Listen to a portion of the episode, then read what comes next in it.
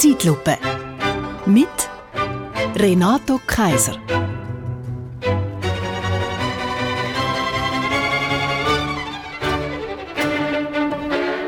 Achtung, jetzt müssen Sie ganz stark sein.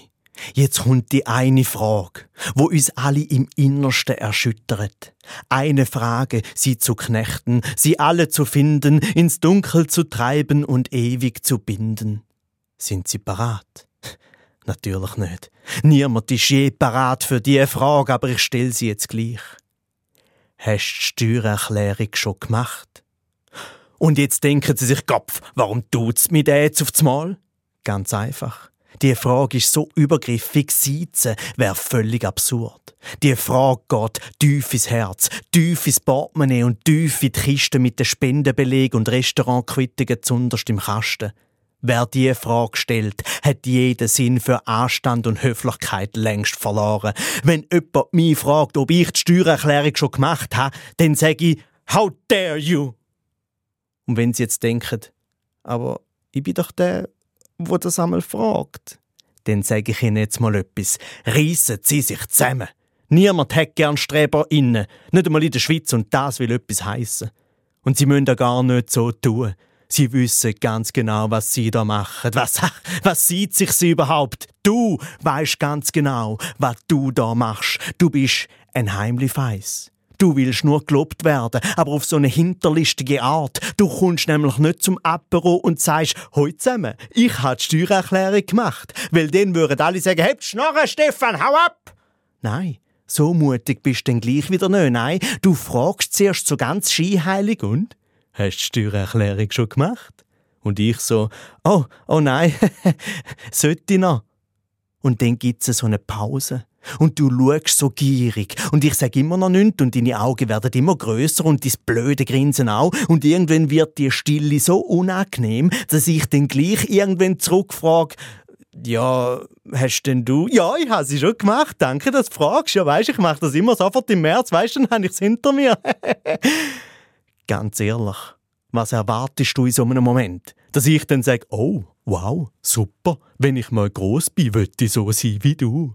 Nein, ich sag dann einfach leicht irritiert, ah ja, stimmt, das ist natürlich noch gescheit. Und dann ging ich dir als Skibein, klau dir das Portemonnaie und das Handy und renn weg, so wie sich's gehört.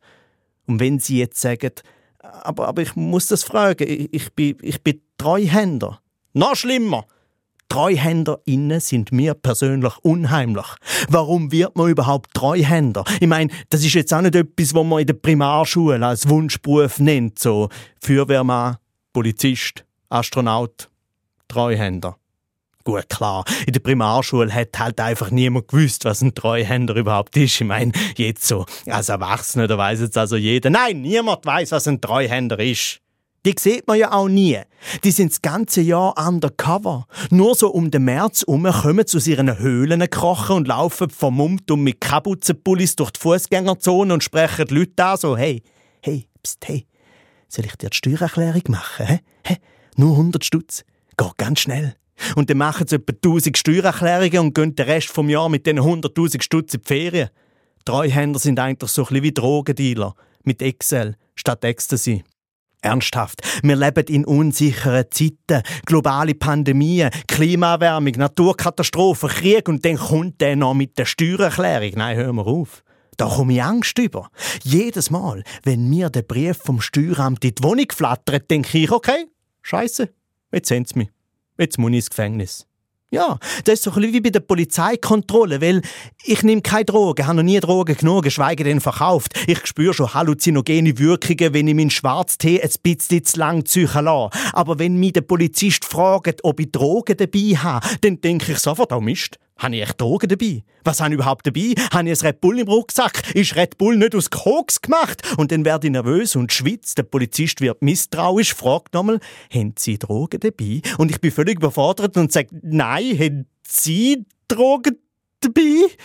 Völlige Überforderung halt, weil ich immer das Gefühl habe, ich hätte etwas falsch gemacht. Auch bei den Steuern. Darum tue ich auch immer sofort frisch verlängern. Immer als allererstes. Aber etwa nicht aus Faulheit. Nein, im Gegenteil. Ich verschaffe mir mit dem nur Zeit zum Abhauen. Ich packe meine Koffer, lösche all meine Daten, verabschiede mich von meiner Freundin und von meinen Eltern, zünde meine Wohnung an und starte ein neues Leben als Emerit irgendwo in den Bündner Bergen oder im Wald oder irgendwo im Aargau, wo einem eh niemand findet, wo ich mich dann von Beeren, Blättern und meiner eigenen Angst ernähre.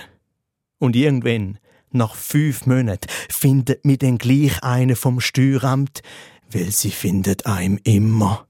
Er findet mich also irgendwo im tiefsten Toggenburg völlig verwahrlost, druckt mir ein verwittertes Kuvert in die Hand und sagt, Entschuldigung, Herr Kaiser, gut haben wir Sie gefunden. Wir sind vom Steueramt und wir wollten nur sagen, letztes Jahr haben Sie zu viel Steuern gezahlt und in dem Kuvert werden also noch Ihre Gutschrift.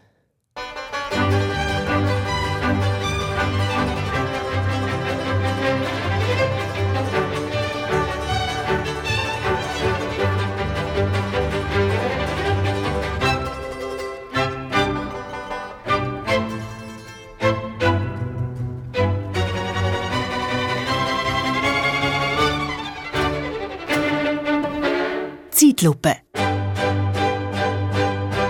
Mit Renato Kaiser.